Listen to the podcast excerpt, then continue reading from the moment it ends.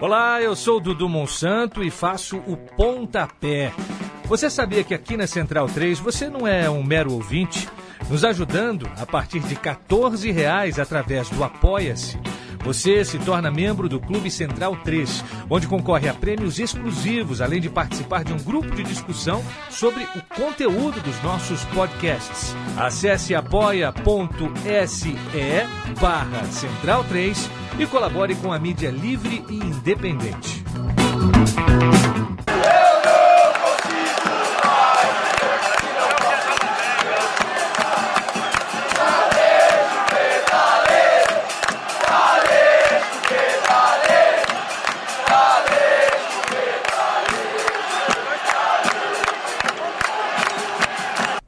Galera ligada no Na Bancada. Está começando mais uma edição do podcast Aliado do Som das Torcidas. Comigo sempre aqui, é, no nosso sofá de concreto, no cimentão, está Irlan Simões, direto do Rio de Janeiro. Salve, Irlan. Salve, meus amigos. Salve, rapaziada que ouve a gente. E hoje o papo, finalmente, né? Vai acontecer o papo todos esperavam. O debate do século. Do...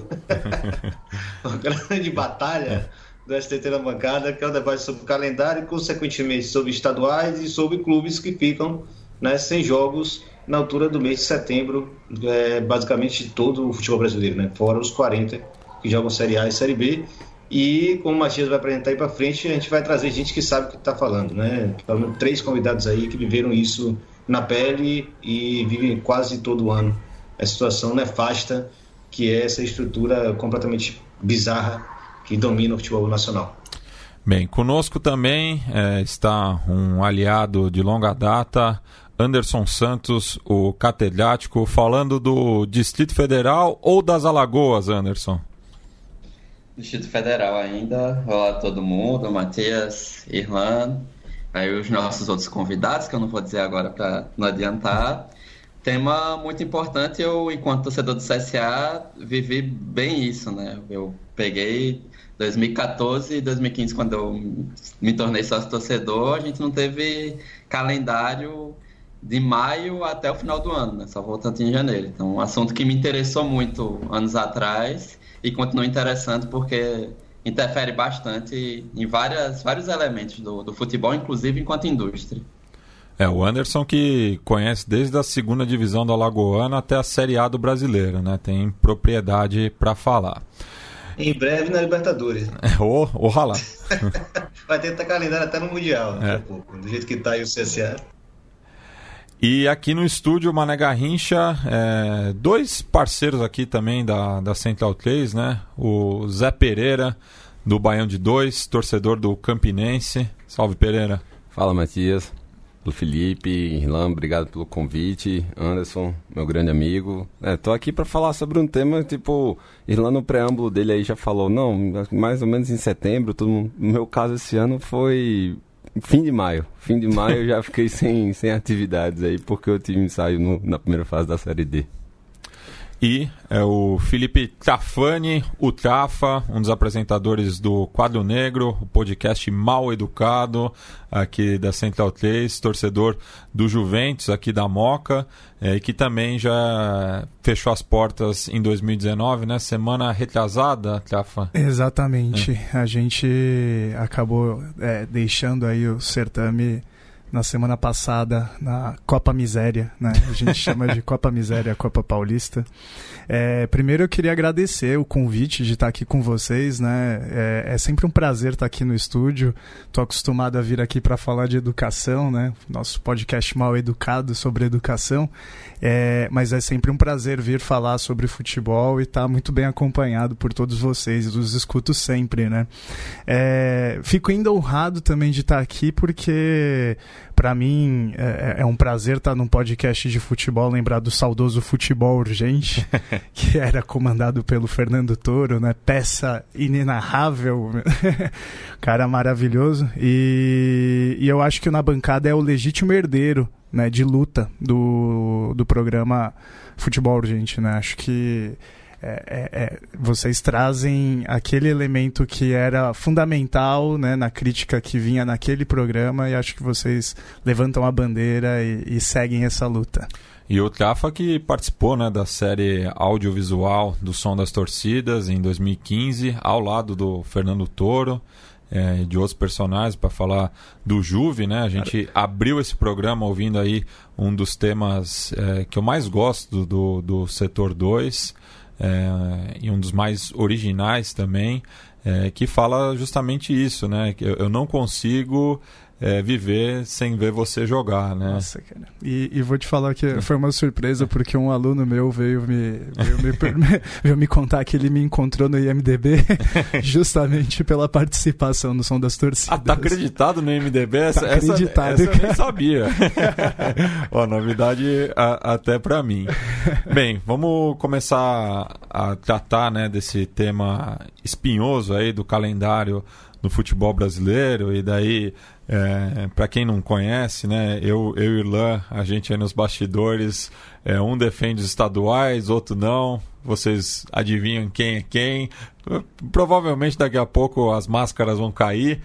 É, mas começar a tratar desse panorama, né, é, de que tem uma elite, né, no futebol brasileiro que tem calendário garantido é, o ano todo, né? De janeiro a dezembro, praticamente. Às vezes até em excesso, né? Pois é, também tem isso, né? É, enquanto que outros clubes é, atuam três, quatro meses, não muito mais do que isso, né? E a, alguns é, têm outras modalidades, né? A, a, a torcida pode continuar apoiando o clube fora do futebol, mas a maioria está é, tá restrita ao futebol profissional. Né? Muitos não têm nem categoria de base, que também é outra válvula de escape. Né? Eu queria que vocês é, trouxessem aí, né, o, os relatos de vocês acompanhando a, as suas equipes ao longo né, de, dessa década que a gente também foi observando algumas mudanças estruturais no futebol brasileiro, entre elas a, a própria criação da Série D. Né? Essa parte do, do problema do, do calendário, é, a gente vai chegar mais ainda a tratar sobre isso, mas você tem um, uns estaduais que eles foram sendo encaixotados dentro de uma é, de um espaçamento para beneficiar ou para enquadrar o futebol da primeira e segunda divisão, que é o que tem a, a, maior quantidade de rodadas, e com o passar do tempo, os estaduais de, de times é, de menor expressão, eles também foram acabando tendo que seguir essa, essa mesma lógica. E aí eu, eu lembro porque que acontece.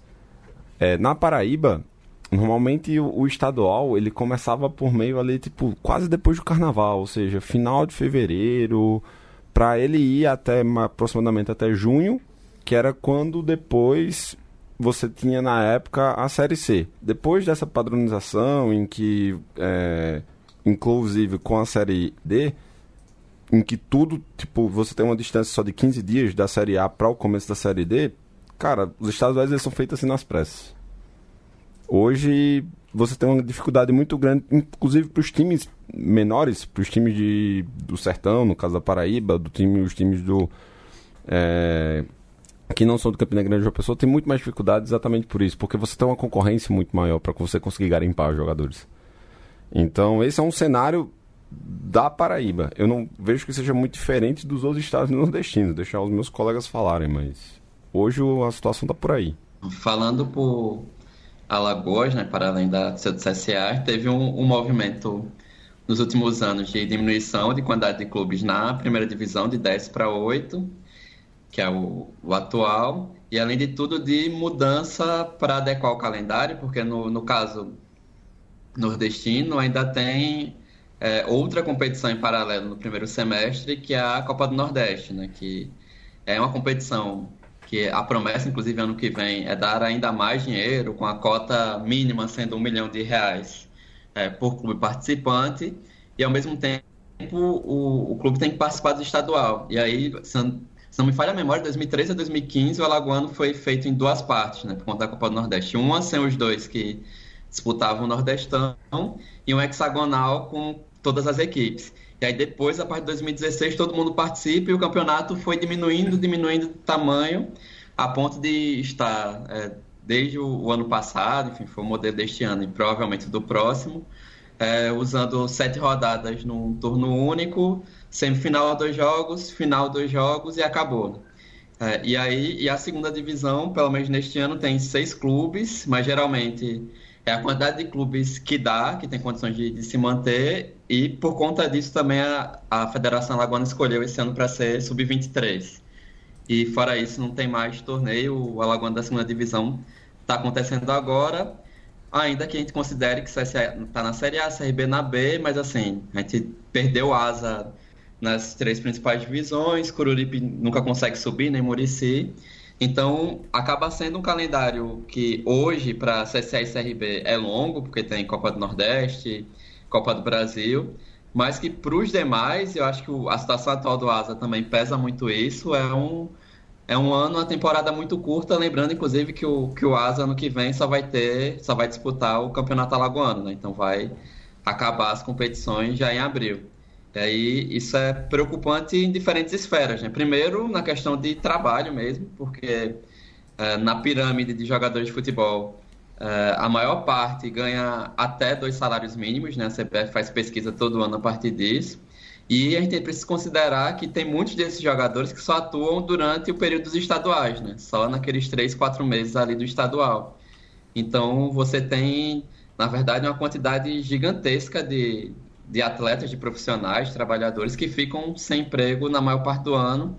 E eu fiz um, um mapeamento, para encerrar por enquanto, uh, a maior parte do, dos estaduais de primeira divisão uh, atuam justamente no período que o Pereira falou, né? Até abril, alguns ainda esticam um pouquinho ou começam depois.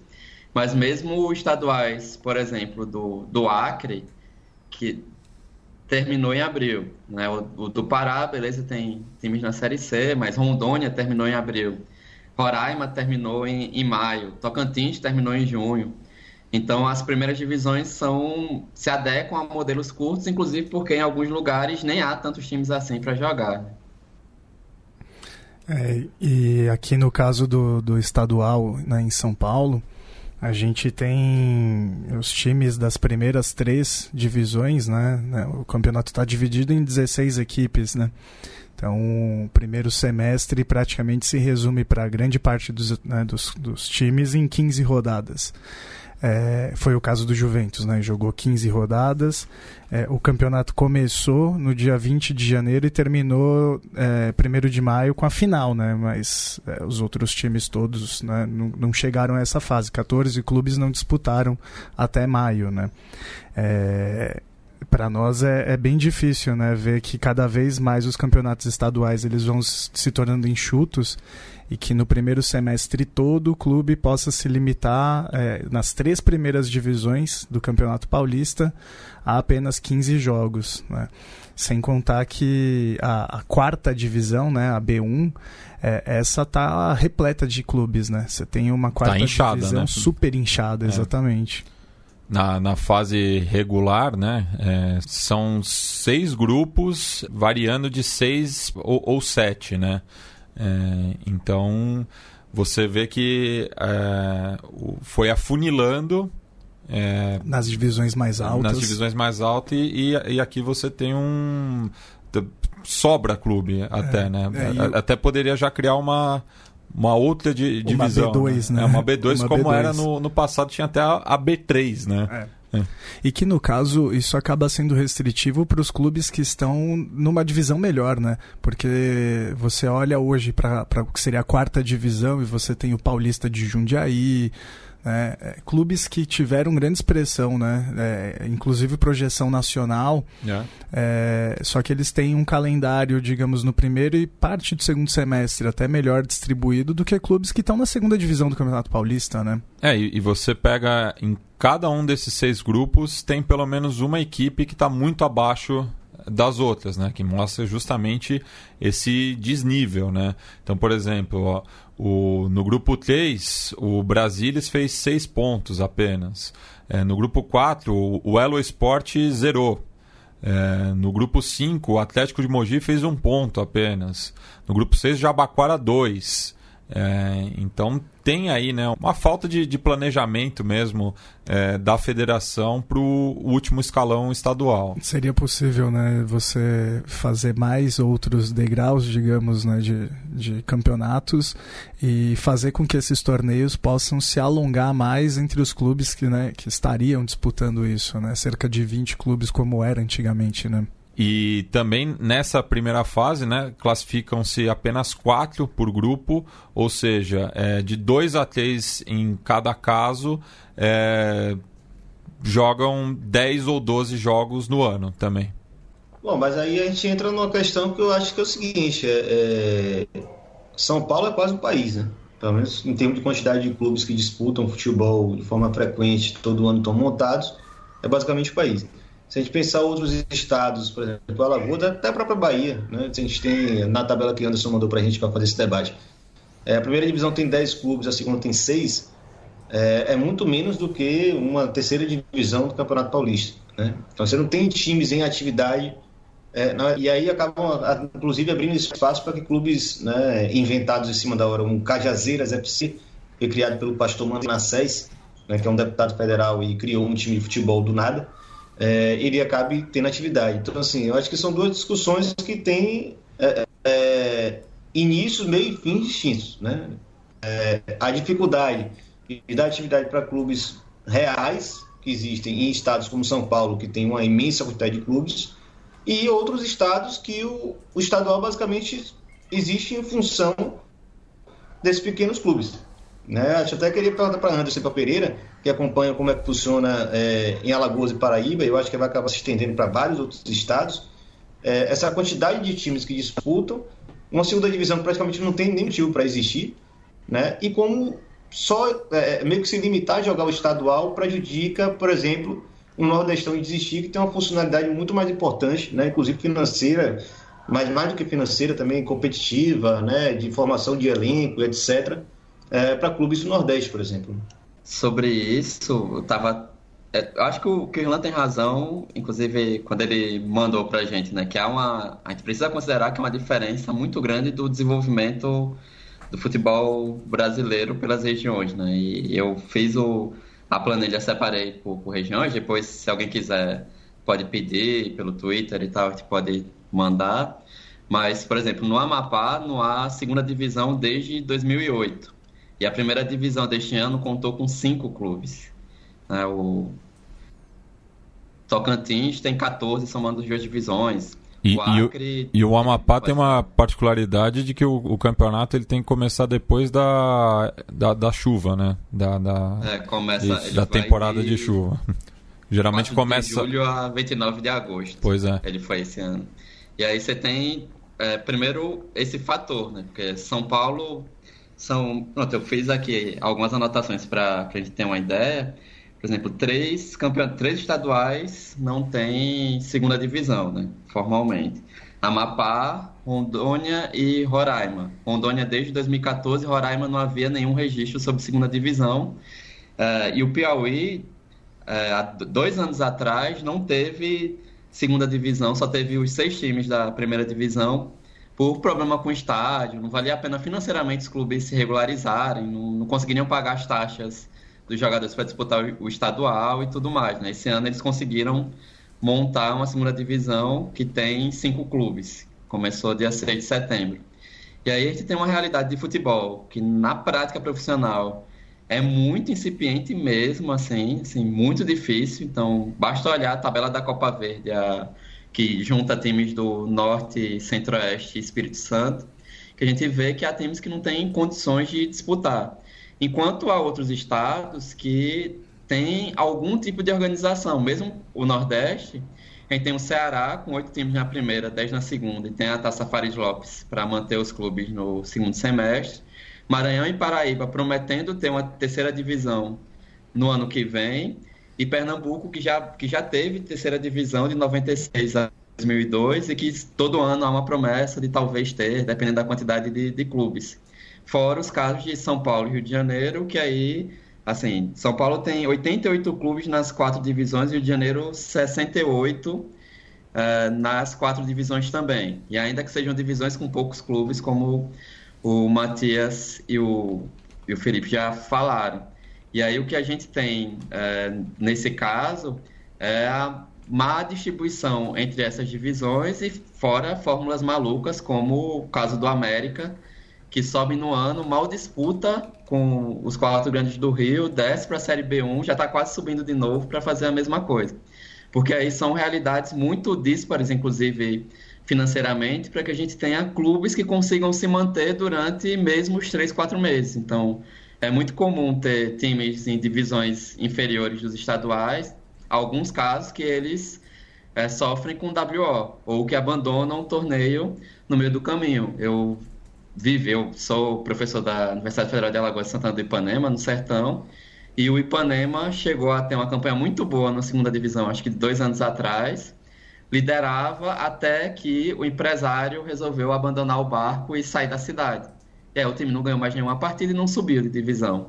Então isso é muito comum né, no, no, interior também. Só para pegar já carona que você falou, no o Piauí ano passado ele chegou até ter uma segunda divisão, mas o time que deveria subir acabou não querendo disputar a primeira divisão exatamente por inviabilidade financeira. Porque o que acontece? Aí Irlanda vai saber é, tratar isso até inclusive muito melhor você tem muitos desses times que são times tradicionais dos seus estados, só que, tipo, como todos os outros, eles já estão bastante endividados. Vou pegar como exemplo o caso do Alto Esporte na Paraíba, que hoje está na segunda divisão e não conseguiu o acesso. Não vai, vai ter mais um ano aí na, é, sem participar do estadual da primeira divisão na Paraíba. É um time tipo, que está falido, é um time que não tem muitas. É, muitas formas de gerar caixa, e aí o pouco que entra nessa época de com custo de, de federação, não sei o que, já vai para Justiça do Trabalho, já vai para um outro time. Então, essas, essas próprias instituições, elas ficam inviáveis, inclusive, de conseguir praticar o futebol de forma, digamos assim, legal. E aí, isso dá margem para casos como um próprio Retro FC lá em Recife agora, que é um time, tipo, claramente de empresário da federação, que entra, tipo, sem dívida nenhuma. E vai pegar esses times que estão nessa condição completamente mais precarizada e vão ter essa vantagem e não vão ter dificuldade nenhuma em ascender para a elite estadual. É, esse fenômeno que também vem acontecendo uh, nas divisões uh, inferiores também do Campeonato Paulista. E aí você vê casos bizarros, né? de times de agentes de futebol que surgem do nada, ocupam inclusive cidades que têm, que possuem clubes grandes, né, como Campinas, por exemplo, e ou Bragança. Ou Bragança, né, agora. E que é isso, né? Ocupa um espaço de clubes tradicionais. No caso do, do Bragantino, é, você tem lá um, um, clube né, clássico para nós, né? Que faz parte da história do futebol paulista, mas você tem outros. Prim, no... Segundo campeão no interior. É. E você tem outros casos, como por exemplo o Desportivo Brasil, que é um clube fundado por, enfim, empresários e que. É, é o do Oscar, não é? Do Oscar Bernardi. Puta, não vou saber é, agora. Eu, eu, eu, confundo com Brasília, eu nunca lembro qual é qual. Mas é, Quantas? É, é, o de Porto Feliz, né? O, é o de Porto Feliz. É. Tinha o Campinas FC, né? Esse do Careca. Do Careca. É. O próprio Audax recentemente também. Também, é. Também mudou de sede algumas tantas vezes, né? Assim como... De nome também, porque começou como Paek. Pão de açúcar. É. O, o Audax, inclusive, é interessante observar, porque ele tem no Rio, tem em São Paulo e muito jogador grande que a gente vê jogando aí foi, foi formado, né? Ou foi levado para ser vendido por esses clubes. Né? Então, mostra um pouco também como a estrutura acaba beneficiando essas empreitadas quase mercadológicas, né? Que o cara cria um clube do nada, é. mas é muito benéfico para você negociar jogador e ganhar dinheiro em cima disso. É, o caso mais emblemático é o do Paulinho, né? Que também tem várias é, transações suspeitas aí ao longo da carreira. É, então, mas aí eu vou fazer até minha, minha defesa. Não é que eu seja contra estadual. Né? Vamos fazer aqui, começar já o debate difícil. Não é que seja contra estadual, acho que até no, no Baião de Dois tem uma discussão grande sobre isso. Né? Não, ninguém quer matar estadual porque tem uma funcionalidade muito grande. É, talvez a gente colocar a discussão numa outra lógica, que eu acho que aí a gente compara, e aí agora vem os dados que recebi, até fazer a menção para quem me passou esses dados, foi Eduardo Costa, parceiro do Vitória, né? foi conselheiro, é sócio do Vitória, ele fez um levantamento muito bom, estou fazendo menção a ele diretamente porque ele não publicou, né? mas tem uma tabela muito bacana, mandei até para o pessoal para a gente fazer a discussão aqui. É, como é, há uma discrepância no Brasil entre a quantidade de jogos da, do topo da pirâmide e a base da pirâmide, que no caso europeu, por exemplo, ou até mesmo da Argentina, é muito diferente, né? A base da pirâmide, ela às vezes tem mais jogos do que o topo, pelo menos a nível nacional, né? nos campeonatos nacionais, exatamente porque são clubes que não chegam nas retas finais do, das Copas, né? não disputam Libertadores, não disputam Sul-Americana e etc. Então, assim, no Brasil, a, a discrepância causada, né, talvez, e aí acho que é a grande discussão que a gente tem que fazer, de todos os clubes da Série A a D jogarem estaduais na mesmo, no mesmo calendário, na mesma, nas mesmas datas, né, no mesmo intervalo do, do ano, na mesma quadra é, temporal do ano, causa essas, essas é, é, distorções a nível nacional. Então, um clube de Série A vai ter lá suas 38 datas nacionais, um clube de Série B vai ter suas 38 datas nacionais, um clube de Série C vai ter no mínimo 18, que já é razoável, parece talvez o que é o nacional argentino, no máximo 24, e aí fica pouco, né? Como vai acontecer agora, Náutico e Sampaio Corrêa vão decidir, né? na semana, no fim de semana seguinte, a gravação desse programa, a Série C, e vão fechar, não, vão encerrar suas atividades em 2019. E na Série D, acontece de clubes que só jogam seis jogos. Né? Os caras se classificam para um torneio nacional e jogam seis jogos. E aí interrompem suas atividades ali na altura de agosto, quando muito, né? talvez julho.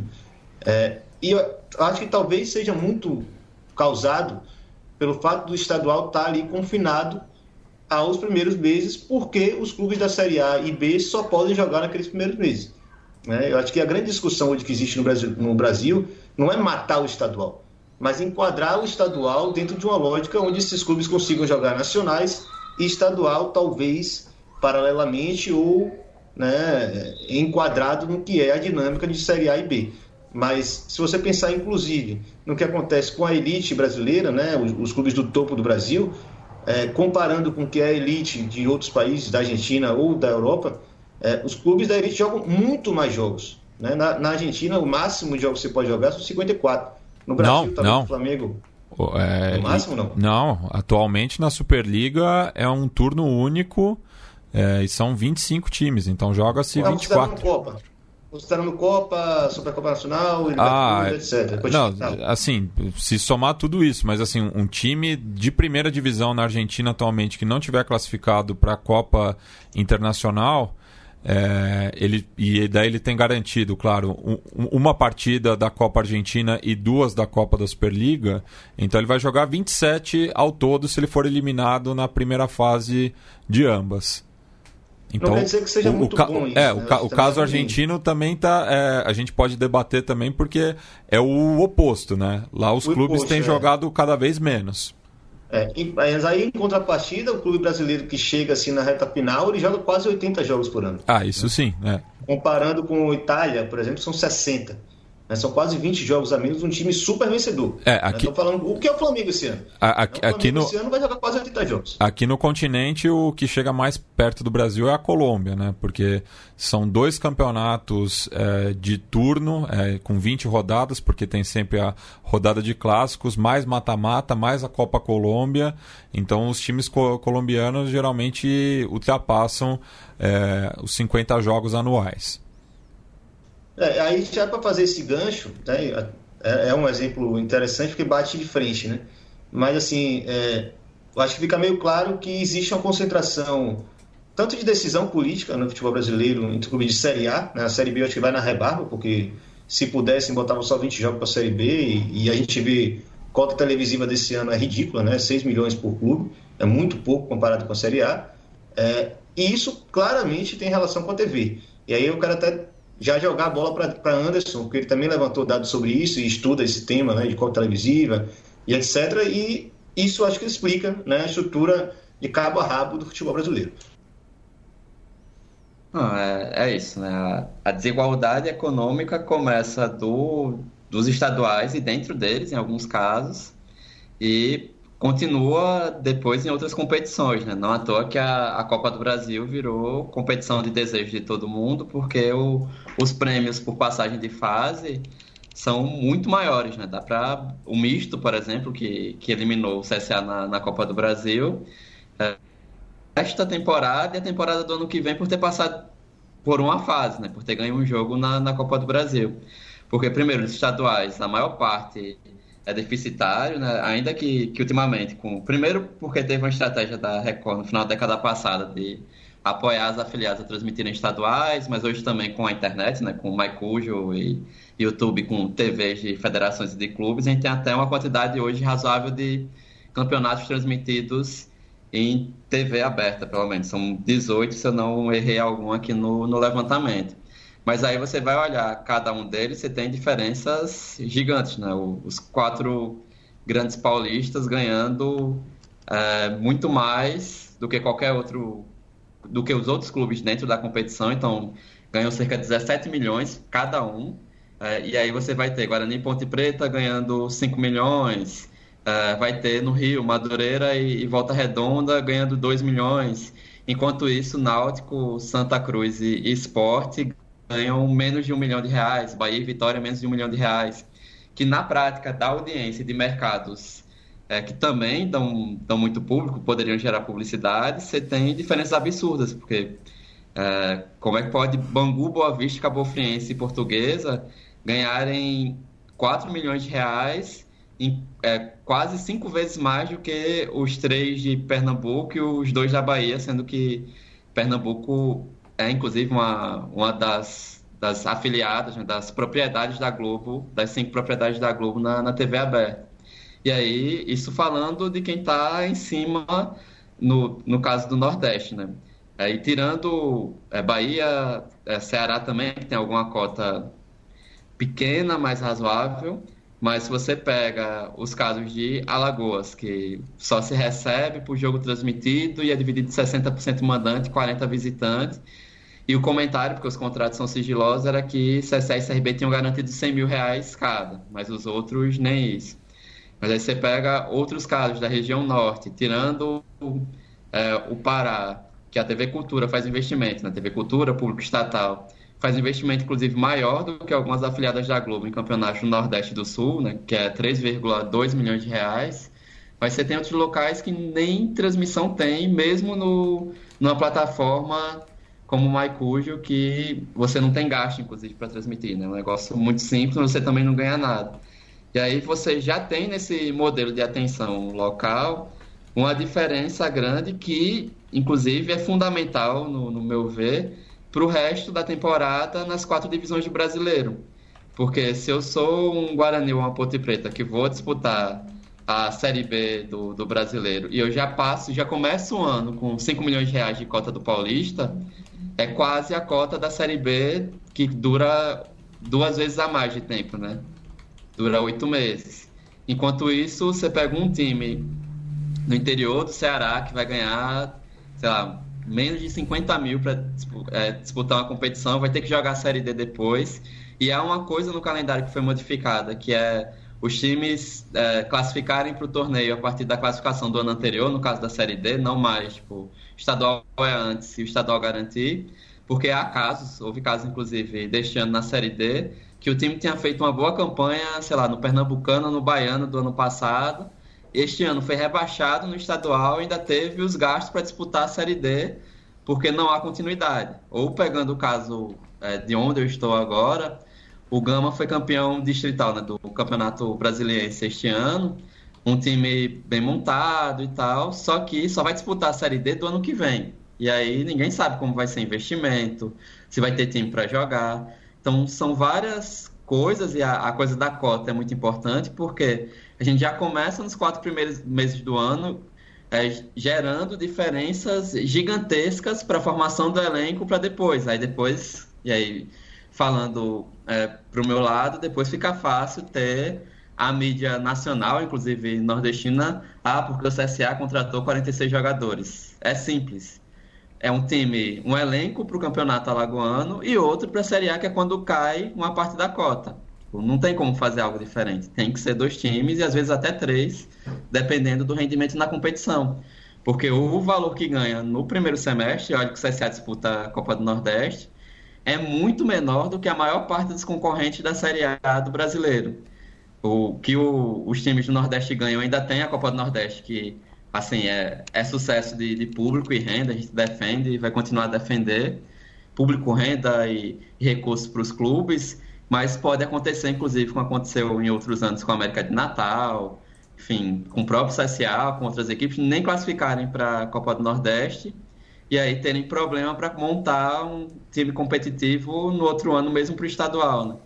Então, essa questão de, de cotas é, é, fundamental e a gente ainda não discutiu, eu acho que, no caso das cotas, a base disso tudo, né? como os interesses, a divisão é diferente e como, é, a partir dos estaduais, a Globo comanda o calendário brasileiro. Né? A Globo está, inclusive, neste momento, surgiu notícias que a Globo quer transformar o Campeonato Gaúcho é, e o Mineiro, especialmente, num modelo semelhante ao que é o Carioca, para não ter trabalho é, de formar calendário. O Paulista é o único campeonato que sobrevive porque ele se banca, né? tanto em termos de competição quanto em termos de, de, recursos financeiros, e ainda assim o Paulista diminuiu nos últimos anos de 20 para 16 clubes. Né? Você comentou agora da mudança da, da Série D, né? que agora você se classifica para o ano que vem.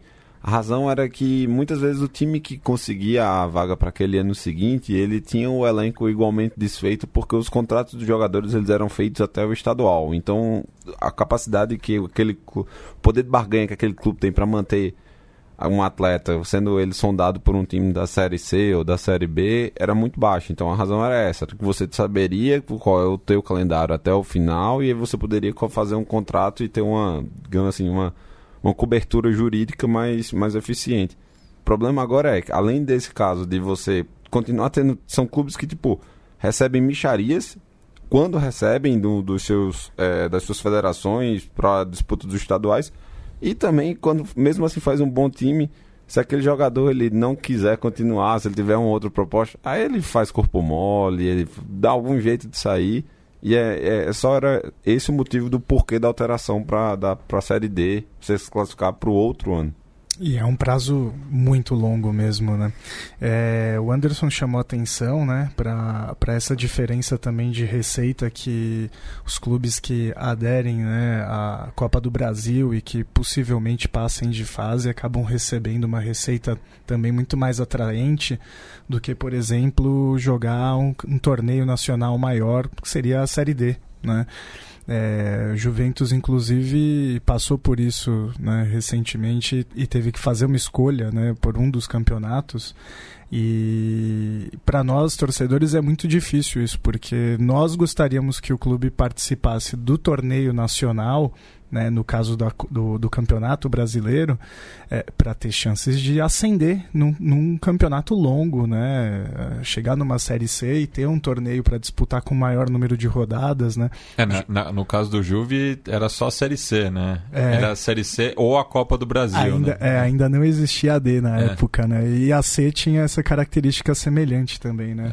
Inclusive pegamos o Cururipe, o Alagoano Cururipe, né? Hum. Com, com um maravilhoso gol do Vampeta para nós no jogo na Javari. Uma virada excelente. Mas é, foi muito difícil também para a gente, né, esse momento, porque é, é tentador para a diretoria do, do, clube, né, escolher um torneio de tiro rápido como a Copa do Brasil, porque supostamente ele teria menos custos, né, e ao mesmo tempo o, o a possibilidade, a loteria, né, de ter um, um, uma receita maior, muito mais rápida, né, é atraente para as diretorias dos clubes, enquanto a gente está brigando para que os clubes entrem nos torneios nacionais mais longos, né? É, então é desesperadora a situação do, dos clubes que, que passam por essa escolha. No caso do Juventus, o segundo semestre, a gente tem normalmente em torno de seis jogos apenas, né? Dessa vez a gente passou de fase né, nesse ano e aí jogamos mais outros seis jogos.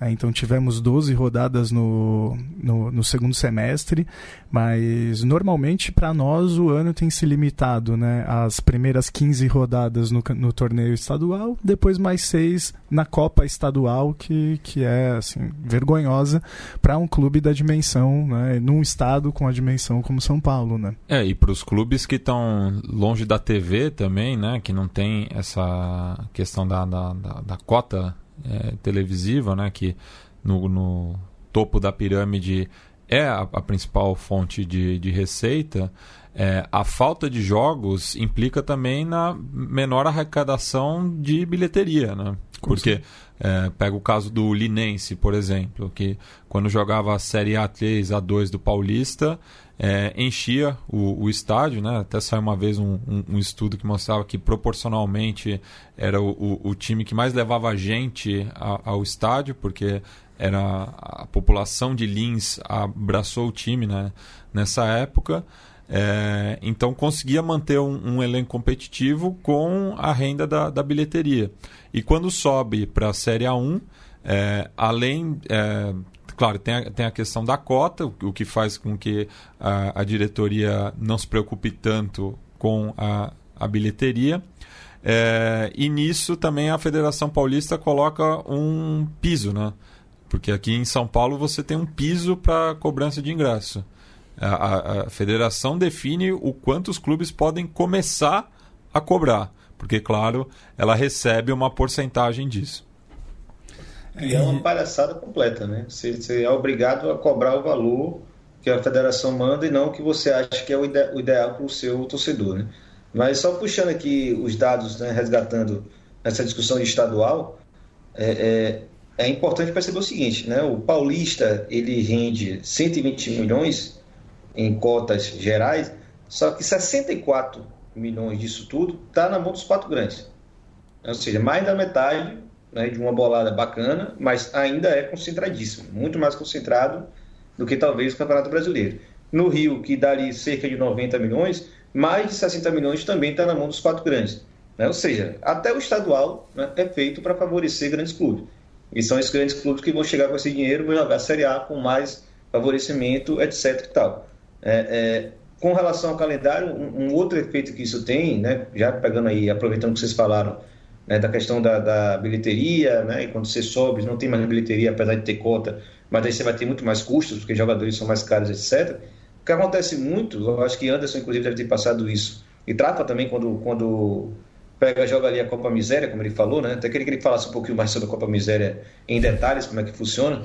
É, você contrata um jogador mas você nunca, né, em qualquer hipótese, você pode fazer um contrato de longo prazo com esse jogador. Ou você contrata ele por três meses, dois meses, e aí ele garante que ele vai conseguir sair lá quando ele quiser, ou você não arranja o jogador. Né? Ninguém vai querer fechar contrato de um ano com um time que não tem jogos por um ano inteiro. É, sei lá, vai dar a sorte de chegar até a última fase, ainda vai ter mais dois meses do ano para ver se consegue ser emprestado para algum outro time para ganhar um salário um pouquinho maior ou para ter visibilidade. Caso contrário, você fica ao Léo, e aí eu vou até usar meu caso, eu sou, eu morei em Sergipe um bom tempo, trabalhei com, com campeonato é, futebol lá, né, com jornalismo esportivo lá, eu andava na rua, eu vi os jogadores do Sergipe, que estavam ali praticamente desempregados, comendo um podrão no mesmo podrão que eu comia. Né? Não é um atleta, né? é um subatleta. E no Brasil você não tem essa diferenciação do que é o profissional, o que é o semiprofissional e o que é o amador, como você tem em campeonatos europeus.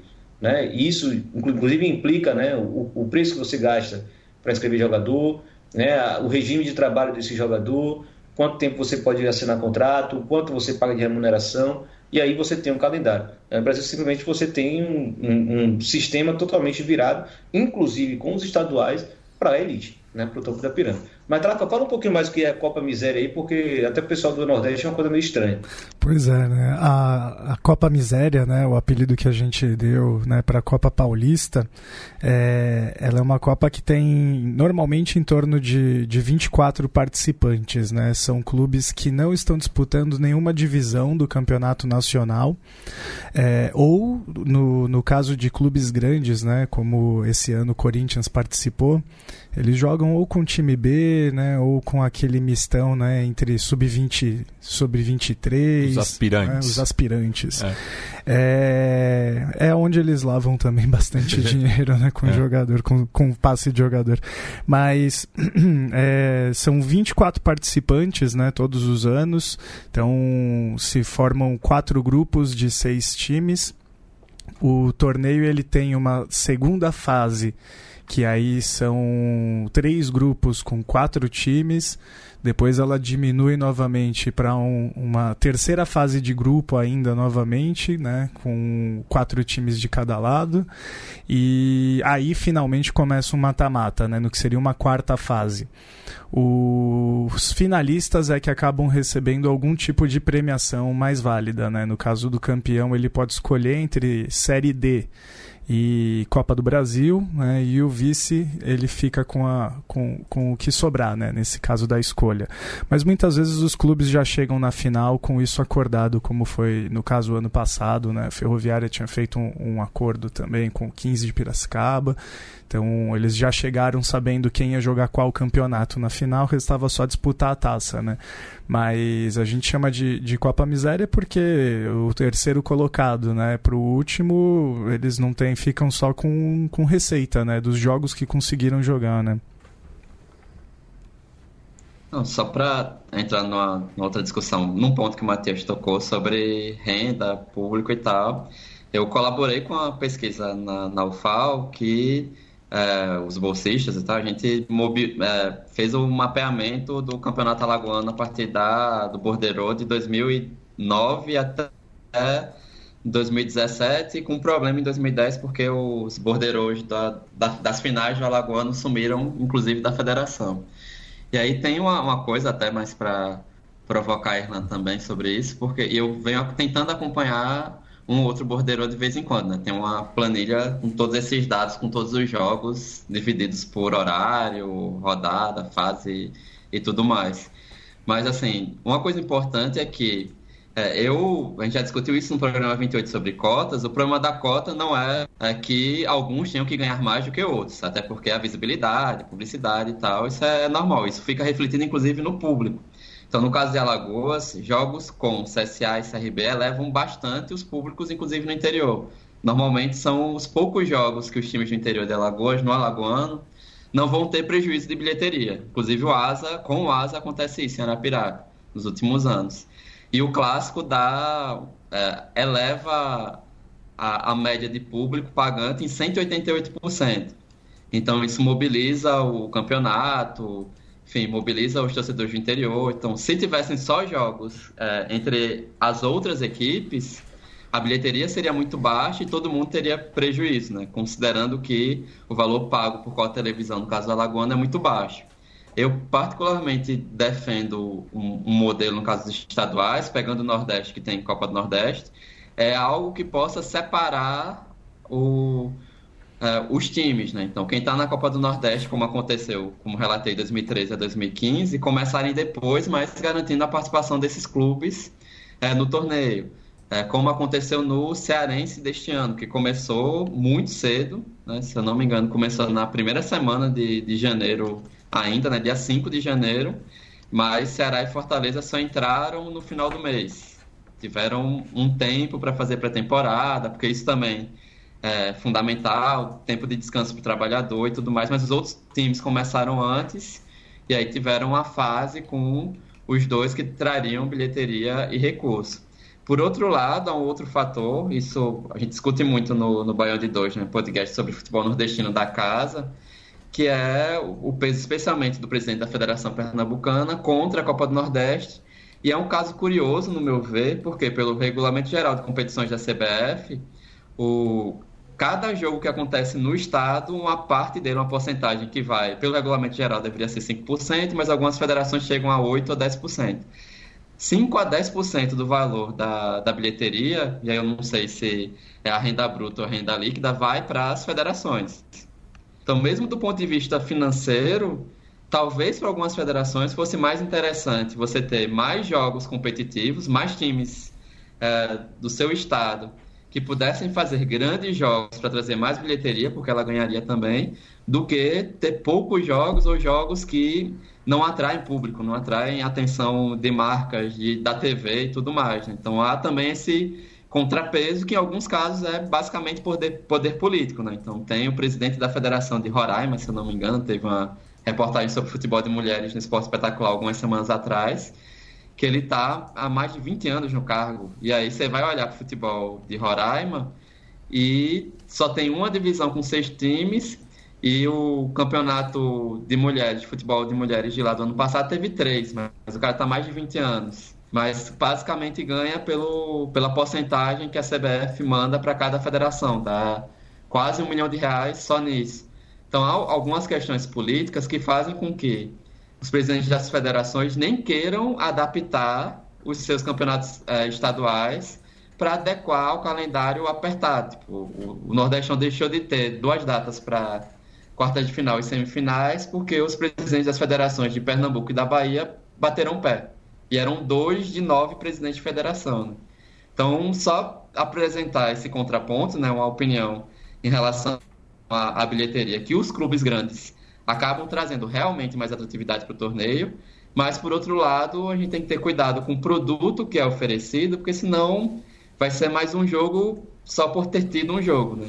Porque na prática, financeiramente, as federações poderiam inclusive ganhar muito mais é, com jogos mais atrativos. É, só fazer um contraponto aqui rapidinho, porque é, a Copa Paulista né, é chamada Copa Miséria aqui, então, mas é um excelente exemplo para a gente ver o quão desconectado a realidade de São Paulo é em relação aos outros estados, porque a gente teve o caso emblemático esse ano que foi o de Marcelo Vilar, que era o treinador do Ferroviário, estava líder na Série C, ou seja, tipo, talvez, talvez não, é o terceiro time de maior tradição do, do estado do Ceará, veio para o São Caetano disputar a Copa Paulista, só que o São Caetano tinha condições de oferecer para ele um contrato de até o final do ano que vem, que é uma realidade que, em hipótese alguma, você consegue imaginar num clube como o Ferroviário. Então, assim, apesar disso ser uma, uma situação de miséria, como é tratada aqui, é completamente surreal em relação às outras unidades federativas. É, não, e eu estava pensando justamente é, fazendo um paralelo também, né? Como, como a Copa Paulista nesse segundo semestre ela acaba sendo é, um torneio que acaba envolvendo tantos clubes, né? Você pensa, são 24 clubes que pelo menos estão mantendo é, atividade. atividade. você tem receita de, de pelo menos né, é, seis jogos numa, numa primeira fase. Né? Na, na, verdade, verdade, na verdade são 10, né? Porque são... é de volta, né? Isso, é. é. Aí você pensa, são cinco jogos que você tem, pelo menos, com, com receita, é. né? É, e, e é, é uma realidade que ainda, apesar do estado de São Paulo, ela é muito, digamos, parecida com os estaduais de outros estados, né? Os estaduais de primeira divisão, muitas vezes, inclusive, né? Então, é bem impactante, né? Quando você olha para a realidade de, de clubes de lugares que estão fora do centro, né? Desse centro econômico do futebol, né? Pegar um exemplo, caso que envolve inclusive seu time. Thiago Potiguar, que jogou esse ano no Juventus, ano passado no Campinense ele era um dos maiores salários. Então, assim, daí você já tem uma ideia. Ele veio para cá para jogar na segunda divisão do Campeonato Paulista, enquanto na primeira divisão do Campeonato Paraibano ele, sei lá, talvez tivesse uma renda parecida, um, um faturamento idêntico, não sei. É, é o, o, o, mesmo acontece, né? É, no, no começo do ano, né? Que muitos jogadores de série B e C é, vem jogar o Campeonato Paulista por equipes que não estão nas divisões nacionais, mas que porque justamente o Campeonato Paulista, por ser uma vitrine maior, ter uma cota maior em relação aos demais estados, consegue pagar salários menores e assim com o término do, do, do Paulistão, eles voltam é, para as equipes de origem ou ainda conseguem é, contratos melhores, né? Bem, a gente já apontou vários problemas, né? É, e agora pensar em algumas soluções. Né? Se nós é, fôssemos aqui um conselho administrativo da CBF, das federações estaduais, é, como torcedores, né, pensar é, qual seria o melhor calendário né, justamente para acabar é, com esse futebol sazonal. Né? Queria só começar dando um espetáculozinho, né? Porque é, os elementos que vocês levantaram aí tem umas coisas bem interessantes, né? Por exemplo, como é lucrativo para determinadas pessoas a precariedade né, da base da pirâmide do futebol brasileiro, né? Que ainda se falou das federações, como é, elas são longevas, né, gestões, etc. É, e essa questão que eu acho muito bizarra, né? Como é que você tem uh, um calendário que reserva férias quando 80% dos seus jogadores está desempregado? Né? Isso é muito muito é completamente sem noção. Então eu vou dar a provocada e aí quem discordar completa e depois a gente sai na mão se for preciso. Já é, Matias? Só falar, ó. Mas é o seguinte. assim, eu acho que. Qual é a questão? É, falando sobre o caso específico de dois dos convidados que estão aqui, acho que Trapa é, vai ter uma leitura diferente, evidentemente, mas assim, a Copa do Nordeste ela acabou surgindo né, e se encaixou dentro do calendário como uma forma de salvação dos clubes do Nordeste. Além, evidente, de ser um torneio que realmente atrai o público, né? não é um torneio é, que atrapalha os clubes como os estaduais atrapalham. Né? Tem, tem, que falar isso. Os estaduais do Nordeste atrapalham os clubes do Nordeste que tem torcida, né, que tem massa, e muitas vezes na Paraíba, por exemplo, isso é muito comum, em Sergipe é muito comum, Piauí é muito comum, perder vaga dos torneios nacionais para clubes que são totalmente inexpressivos do ponto de vista é, social, vamos falar assim. É, clubes que existem para dar dinheiro para um punhado de empresários. Isso é muito comum no futebol do Nordeste e a Copa do Nordeste ajudou um pouco a reverter um pouco essa lógica, inclusive nisso que o Matias falou, né? Jogadores que vão jogar o Paulistão por causa da visibilidade, né? mesmo em clubes que não vão jogar nenhum nacional, depois vão lá tentar arrumar uma vaguinha na Série C, na Série B, principalmente do Nordeste. A Copa do Nordeste ajudou a reverter um pouco disso. Mas dentro de um contexto geral, né, de calendário, etc., ela não é suficiente para explicar outros, outros contextos. Né? É, é, nem do próprio, do, da própria região norte, nem do, da, dos, dos estratos mais baixos de São Paulo, etc.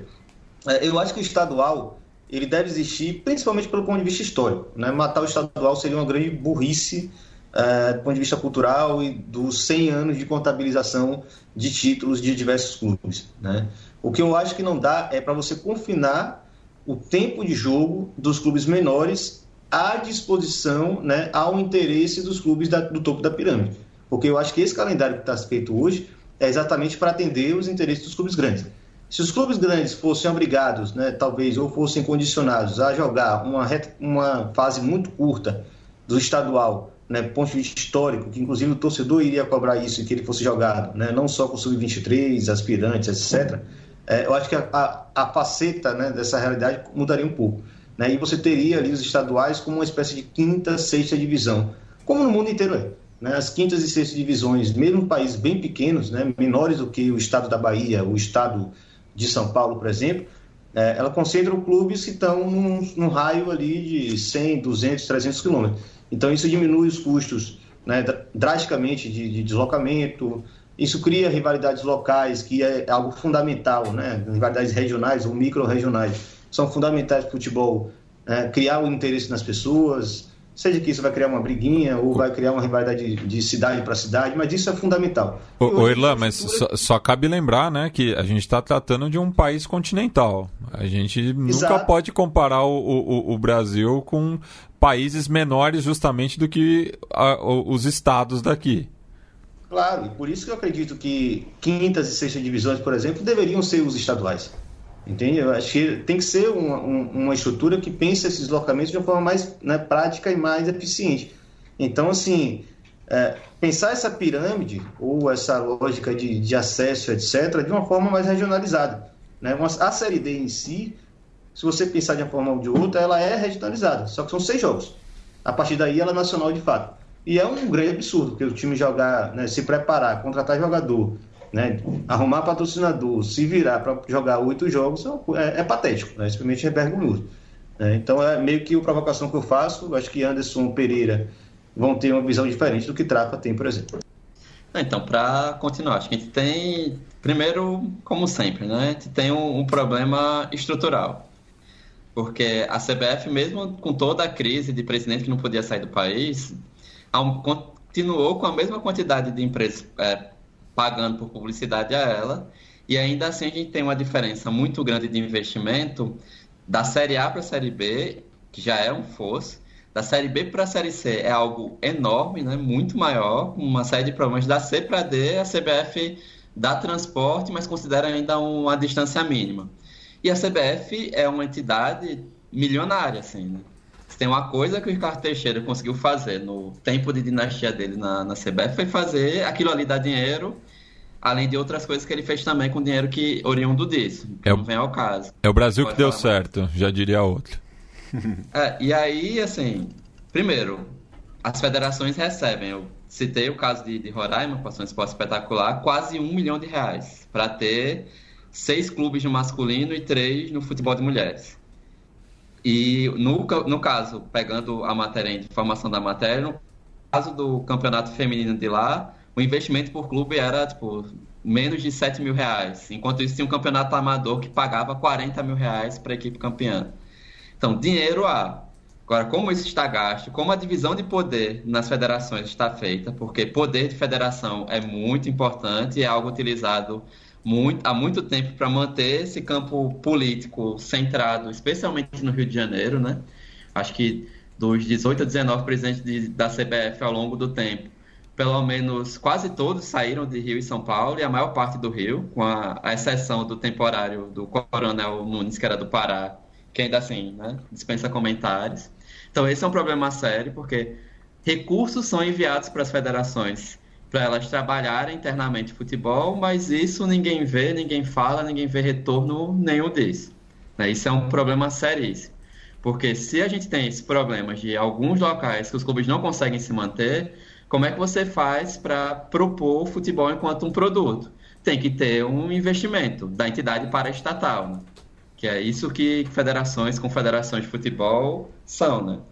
Funcionam basicamente como Estado que controla um produto cultural e que ganham dinheiro ao mesmo tempo que tem a obrigação de fazer com que aquilo ali é, se sustente. Isso não acontece no Brasil. Tem muita gente ganhando dinheiro, muita gente ganhando poder político, mas o futebol não anda em alguns estados. Então, acho que qualquer discussão sobre calendário e outras questões tem que tocar também na estrutura política e econômica é, que foi construída especialmente dos anos 90 para cá, né? pós Ricardo Teixeira. Sobre as propostas em si para calendário, é, eu acredito que é importante que os clubes é, maiores, de maior torcida, de maior visibilidade, participem. É, só o Paulista consegue se manter, tanto em termos de atratividade quanto de recursos, mas mesmo nos outros casos, inclusive considerando o Irlanda vive essa situação neste momento, que sem estadual e sem a Copa do Nordeste nesse modelo de clássicos, Bahia e Vitória não se enfrentariam, do mesmo jeito que CSA e CRB não se enfrentariam na maior parte desta década. Então, o estadual cumpre essa função, mas é necessário adequar é, da melhor maneira possível, mas criar condições para que os outros clubes tenham algum tipo de compensação para disputar o campeonato com outro formato e até, quem sabe, com mais tempo se vai ser o modelo do Ceará, da Taça Fares Lopes, para a gente pegar o, o caso nordestino, ou da, da Copa que Pernambuco também tem esse ano, com 10 clubes, em que os grandes colocam jogadores de base, enfim.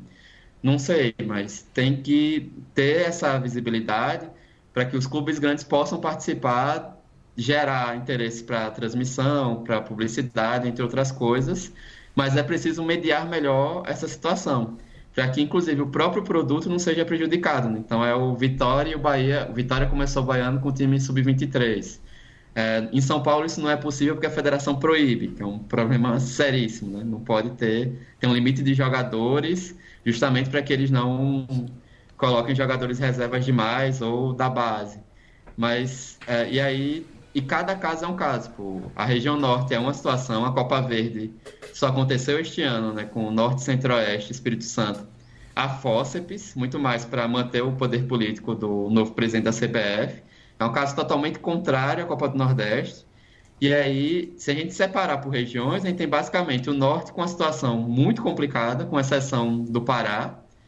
A gente tem o Nordeste em desenvolvimento, como o Irlan bem apontou, por conta da Copa do Nordeste, mas ainda assim alguns casos problemáticos, como o Piauí, que acaba ficando, ficou inclusive alguns anos à margem na geografia que a CBF estabeleceu.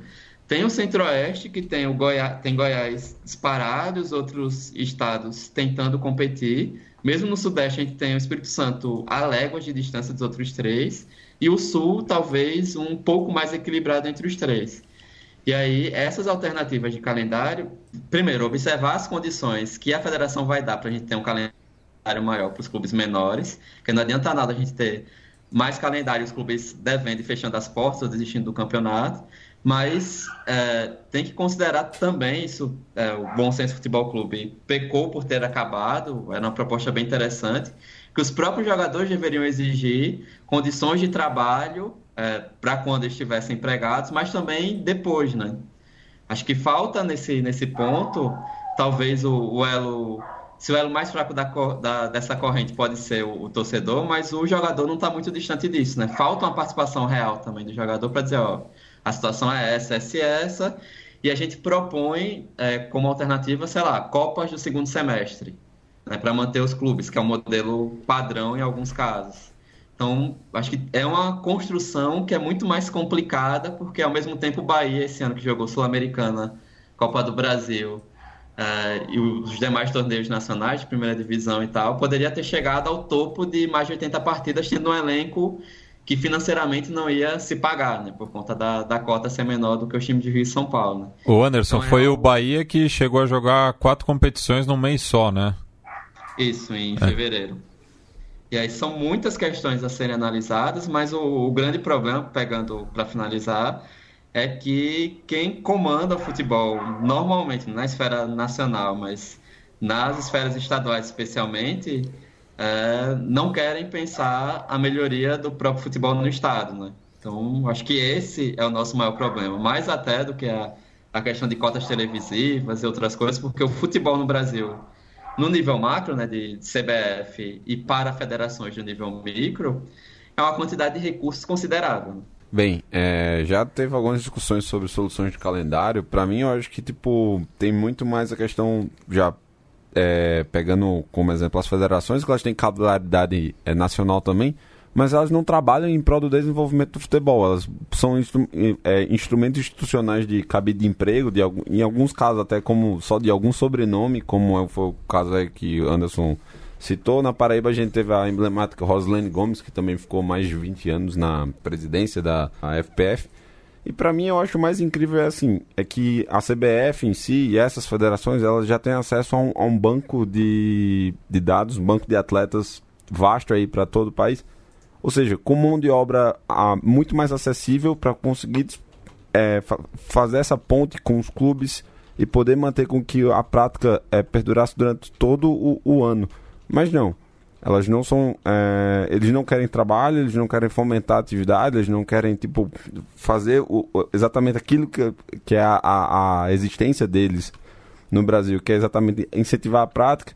Mas aí a gente fica nessa. Então, para mim, hoje, é, seria muito mais. A, a, solução viria muito mais a gente conseguir diminuir essas, essa burocracia, essa, essa dificuldade que os clubes têm em conseguir mão de obra e ver alguma forma de de viabilizar as questões financeiras para que você aumentasse a quantidade de certames durante todo o ano.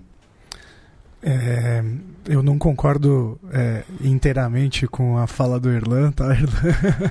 Acho que é, é, muito complicado a gente modificar o, o papel dos, principalmente dos clubes grandes né, e, e, o que significa né, os torneios estaduais, principalmente quando a gente pensa nos torneios é, que tem né, tanta expressão, né, quando a gente olha para estados onde você tem um número muito grande né, de clubes, né, e que o estadual ele é uma, uma grande vitrine, o estadual ele tem as suas rivalidades que estão pulverizadas, né, é, clubes que não necessariamente são aqueles maiores rivais, mas os enfrentamentos dos, dos clubes mais modestos com os clubes maiores, eles têm, têm seu charme, tem sua rivalidade, tem sua história. Eu acho que tudo isso precisa ser preservado e precisa ser, é, inclusive, defendido, até porque boa parte dos clubes acaba conseguindo a, a sua receita praticamente semestral, é, sendo o time que recebe né, o anfitrião de uma partida contra um clube grande. Né? Mas, é, tirando esse, esse ponto que você já tinha cantado a bola de que seria uma divergência, é, no caso, eu concordo com, com, com tudo que vocês falaram, né? com tudo. E eu acho que, na verdade, vale mais a pena a gente também colocar em discussão, né? e, e aí eu acho que isso é, é bom para a gente pontuar. É, foi algo que eu e o Matheus a gente estava é, conversando antes de iniciar a gravação que a gente sabe o que não é modelo para nós, né? A gente sabe o que não é modelo de calendário para nós. Nós não queremos um calendário europeu, por exemplo, como muitos sugerem. A gente não quer a inversão do, do período de férias, né? Do futebol. É, nós gostamos, né? Da, da estrutura de, de campeonatos é, nacionais e regionais, cada um com a sua devida importância. Né? Então, eu acho que vale a pena a gente chamar atenção também para os aspectos da, do, do, calendário que nós não gostaríamos né? que fosse uma alteração. Apesar da gente pensar que são necessárias muitas mudanças, é, vale muito a pena a gente sempre pontuar aquilo que nós não gostaríamos que ele se transforme. Né? Bem, só para finalizar, né, é, eu acredito que não teremos nenhuma mudança é, substancial no, nos, nos, próximos anos, né? O, tivemos um ponto de inflexão em 2003 com a criação dos pontos corridos e a subsequente falência do, dos estaduais, né, que eram torneios relevantes até o final é, do, dos anos 90 e foram perdendo espaços. E aqui no caso de São Paulo, o golpe de morte foi justamente é, no ano do centenário do Campeonato Paulista, em 1902, quando teve aquela readequação por conta da, da Copa do Mundo e fizeram é, aquele. Super campeonato, né? É, e teve o Rio São Paulo estendido também. Nossa, que é... foi uma maluquice tremenda. Pois é, então eu acho que o, uma solução seria antecipar o começo é, do, do, do, estadual até para o final é, do, do ano anterior, né? E as equipes que estão em divisões nacionais é, começariam depois, né? Como já aconteceu justamente quando tinha o Rio São Paulo, né? O Campeonato Paulista ele tinha duas fases é, distintas antes do, do, do, do, dos playoffs, né? Enfim, essa é só uma da, da, das sugestões que já foi colocada em prática num passado recente. E que, e que é bem parecido com a sugestão para pensar o que seria o campeonato estadual no, no Nordeste, né? Também. Bem, é, infelizmente o tempo urge, né? A gente tem que entregar o estúdio, então uma rodada rápida aí de considerações finais. Bem, é, queria agradecer a abertura, é, reiterar e reforçar aqui não só o podcast do qual faz parte, o Band 2, como também deixar com que todos saibam que a Copa do Nordeste é o melhor campeonato desta galáxia para deixar isso bem claro. E que nele também nós temos problemas de cotas que provavelmente a gente vai discutir futuramente. Mas que é isso. É, é muito ruim você é, parar as atividades de futebol em pleno abril, maio, junho, ou até mesmo, por exemplo, julho, para quem ganhou a Série D, e tentar fazer com que é, abra, uma, uma, comunidade abrace a cultura de futebol naquela, naquela cidade onde não se tem a prática. Então é, é essa a principal dificuldade que a gente tem, principalmente numa região em que a gente quer prezar o futebol local. Bom, eu também queria agradecer né, pelo, pelo espaço. Fico muito feliz de estar aqui representando não só a torcida Grená, mas é, estar conversando com todos vocês. É, é, um grande prazer, uma grande honra. Sou admirador do, do podcast de todos, então fico muito feliz de estar aqui com vocês fazendo essa tabelinha. É, Para nós é uma tristeza, né? Adorar um time, querer estar no estádio e seguir esse time, e infelizmente você tem quatro meses até o final do ano e não tem nenhuma partida prevista, né? E às vezes não ter outras categorias também para seguir é, é, uma tristeza muito grande, né? E, e é justamente é, esse tipo de, de calendário que acaba né, produzindo a falência de muitos dos clubes, especialmente os do interior, né? Então, eu acho que esse espaço foi bem importante para a gente poder problematizar isso, né, colocar isso em pauta e, quem sabe, fortalecer um discurso para né, manter o nosso futebol ativo durante mais tempo, né? Anderson? Então, agradecer mais uma vez o, o espaço na bancada.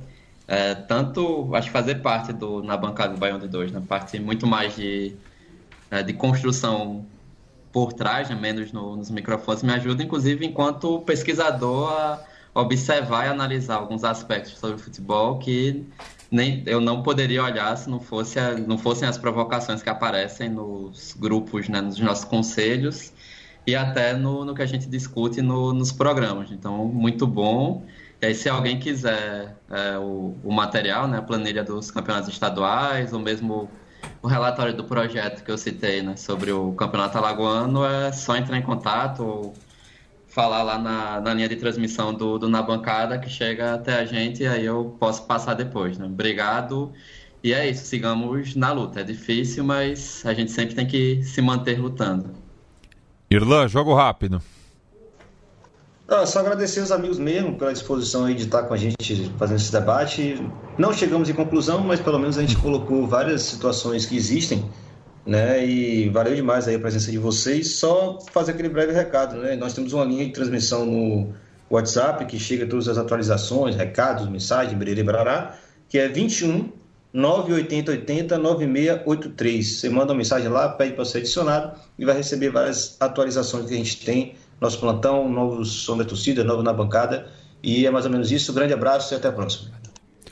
Bem, e a gente vai encerrar o programa com uma música que eu acho que sintetiza aí o sentimento de muitos dos torcedores dos clubes do interior do Brasil, é, que é o tema Lá se vai o campeonato da banda da Grande São Paulo aqui, o